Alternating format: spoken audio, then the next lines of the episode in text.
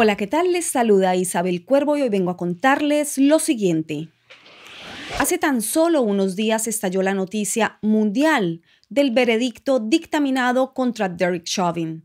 Derek Chauvin, el ex policía de Minneapolis, acusado por la muerte de George Floyd. Aquel caso notorio también a nivel mundial cuando en el verano de 2020 ocurrió este suceso a plena luz del día, en donde el policía Derek Chauvin sostuvo su rodilla sobre el cuello de George Floyd durante más de ocho minutos. Bueno, el veredicto ha sido dado y Derek Chauvin ha sido hallado culpable de los tres cargos de homicidio que se le imputaron. La justicia ha seguido su curso el juicio fue llevado a cabo y en este momento se espera que el juez le dictamine sentencia en unos días. Aproximadamente se calcula que Derek Chauvin pueda cumplir unos 40 años de cárcel debido a los cargos por los que se le ha encontrado culpable según el jurado.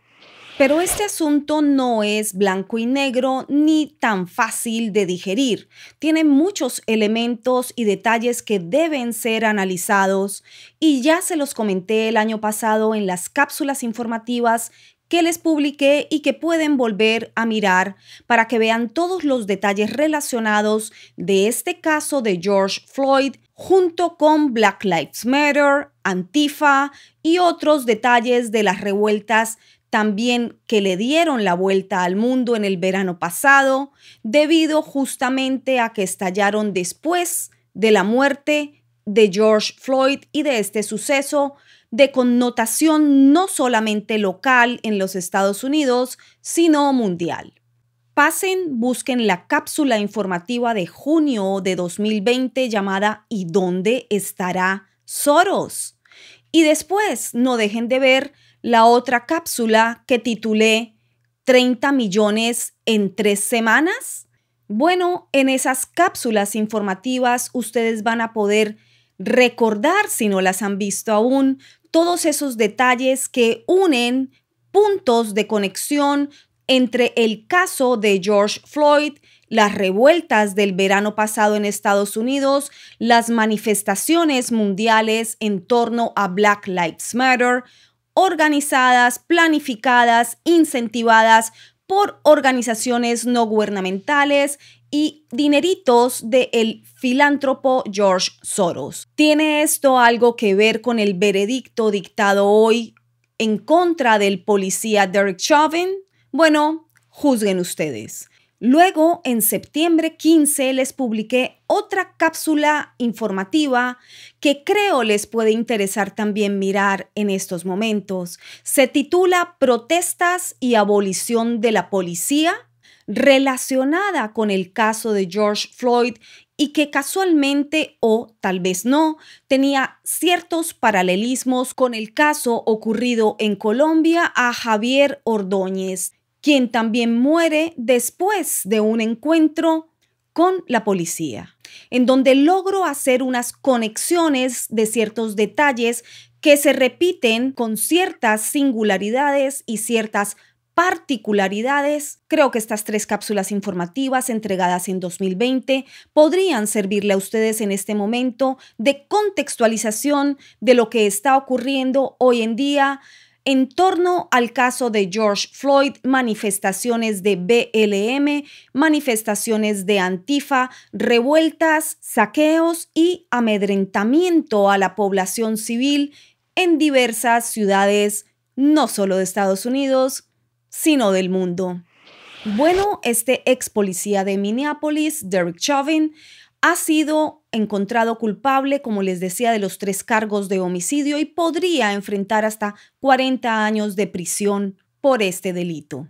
Pero, ¿cuáles son los detalles anexos y alternos a este caso? Vamos a examinar algunos de ellos. Después de que se leyó el veredicto, inmediatamente el ocupante de la oficina oval, Joe Biden, y la vicepresidenta Kamala Harris salieron a leer un comunicado público. I want to thank Mr. Floyd's family for your steadfastness Today we feel a sigh of relief. Un comunicado en donde decían que lo ocurrido no era suficiente, dado que en Estados Unidos hay un asunto de racismo sistémico, de racismo que no cesa y que es puntual y en contra de la raza afroamericana.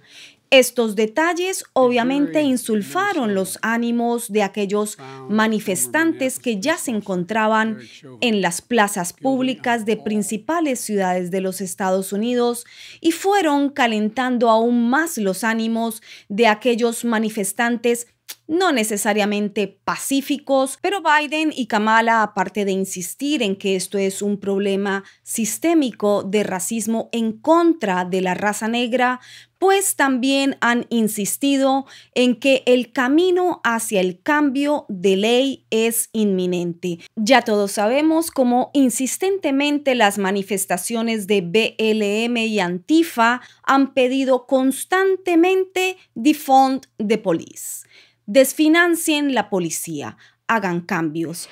Luego de las declaraciones de Biden y Kamala no pasaron muchos minutos para que apareciera en la palestra pública Nancy Pelosi, quien mirando hacia el cielo agradeció directamente a George Floyd por entregar su vida, por sacrificar su vida a favor de la justicia. Esas fueron las palabras de Nancy Pelosi. Thank you, George Floyd for sacrificing your life for justice. Joe Biden también llamó a la familia de George Floyd, habló con su hija y con algunos otros miembros de la familia del fallecido, a quienes les dijo que esto no había terminado, que pronto nuevos cambios en la ley ocurrirán y que su padre ha cambiado el mundo. De esta forma, otras personalidades como Barack Obama también hicieron comentarios públicos sobre este hecho histórico en cuanto a lo que ellos denominaron justicia contra el racismo sistémico. Los manifestantes de BLM, Antifa y muchos otros que se sumaron a esta celebración, así lo llamaron, pues tomaron más fuerza después de estas declaraciones y se presentaron en diversos lugares del país para manifestarse de esta forma.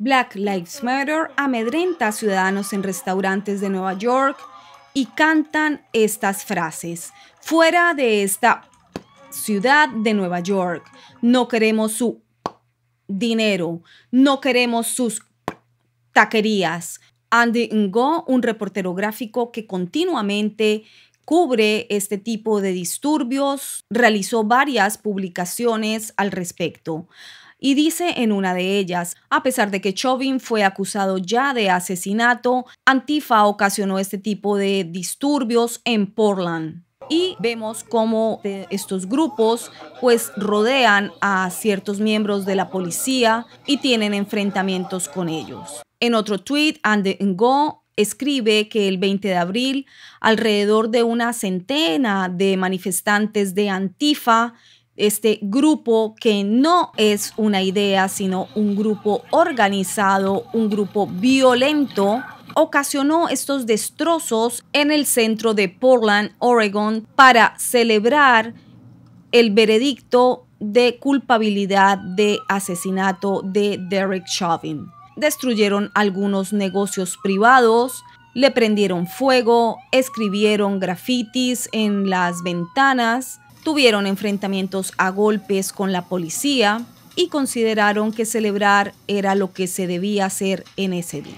Andy Ngo varias veces ha dado declaraciones a la prensa informando lo peligroso que son estos grupos organizados de Black Lives Matter y Antifa que se manifiestan usualmente de forma violenta, como ha ocurrido muchas veces cuando se pasean por las calles centrales de ciertas ciudades de los Estados Unidos para amedrentar ciudadanos o civiles o para también fomentar enfrentamientos entre razas, como lo acabamos de ver en el caso de Nueva York, en donde comienzan a despreciar a los hispanos, en donde miembros de la raza afroamericana hacen de la frase de blancos supremacistas su norma, su ley, su bandera. Grave, extremadamente grave lo que está ocurriendo en los Estados Unidos hoy. También vemos manifestantes de BLM en ciudades como París, en ciudades como Londres, en fin, este virus de odio entre razas, este virus de odio entre grupos sociales, incentivado por algunos políticos irresponsables que quieren o insisten en el discurso de que esto es un problema de racismo sistémico, pero es más fácil, parece ser, para algunos políticos acarrear toda la culpabilidad de lo que está sucediendo a nivel sistémico a un problema de discriminación racial, cuando deberían verse puntualmente los casos de abuso policial y darles curso como indica la ley. Estos son problemas graves porque se vienen insertando dentro de la sociedad, creando más conmoción interna, más división dentro de la misma sociedad estadounidense o de otros países donde también enarbolan estas banderas. Bueno, pues es realmente triste, aunque no sorprendente, ver que este tipo de discurso viene del gobierno que se autoproclama de la unidad este gobierno que promete tanto ayudas sociales, que promete tanto el cuidado de la sociedad y sin embargo incentiva divisiones y violencia. Antifa is an idea, not an organization, oh, you got it, not malicious.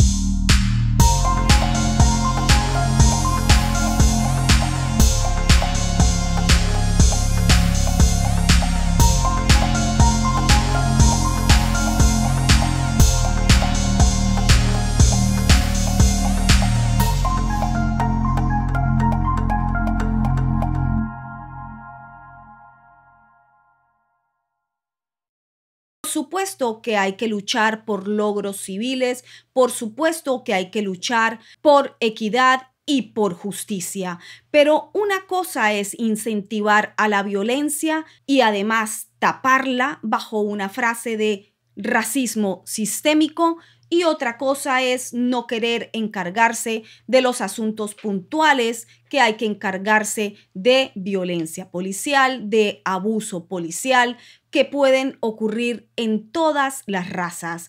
Lastimosamente, los medios hegemónicos de comunicación tampoco se han quedado atrás esta vez, incentivando esta misma narrativa divisionista de odio y de violencia. Las consecuencias las vemos hoy al interior de las sociedades, las consecuencias y las causas parecen ser cada día más claras. Lo cierto es que hoy hay un hombre muerto y un hombre en prisión, y esto no debería ser motivo de celebración. Y no se puede olvidar que George Floyd, un ex convicto también con varias entradas a la prisión, a la cárcel, por robo a mano armada y por uso de drogas, pues hoy es la víctima, pero de allí a convertirla en un héroe, en un ejemplo, en un modelo a seguir, habría más bien que no perder la perspectiva de los hechos, los sucesos y de cómo se construyen realmente logros civiles y logros sociales sin caer en discursos maniqueos muy peligrosos y sofistas. Bueno, esto ha sido todo por hoy, un lamentable suceso sin duda que nunca debió haber ocurrido, pero ocurrió. Y estas son las situaciones que debemos ir analizando y de forma honesta para construir una sociedad justa, equitativa, unida y de progreso.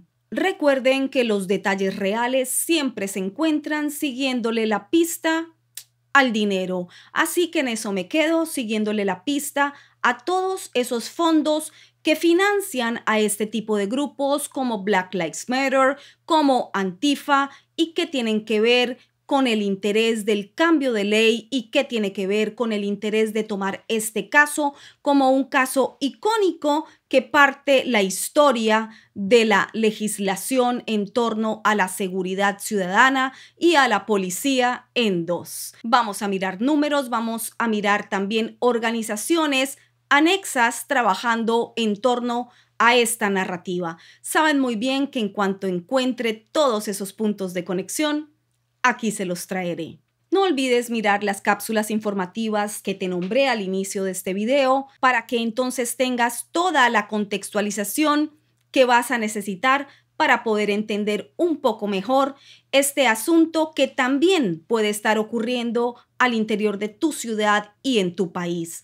Recuerda, hay paralelos. No siendo más por hoy, ahí te lo dejo y me despido desde un país que han declarado con racismo sistémico, un país que hasta hace poco tuvo un presidente afroamericano y en este momento tiene una vicepresidenta que se autodeclara afroasiática. Así que pronto volveré con más.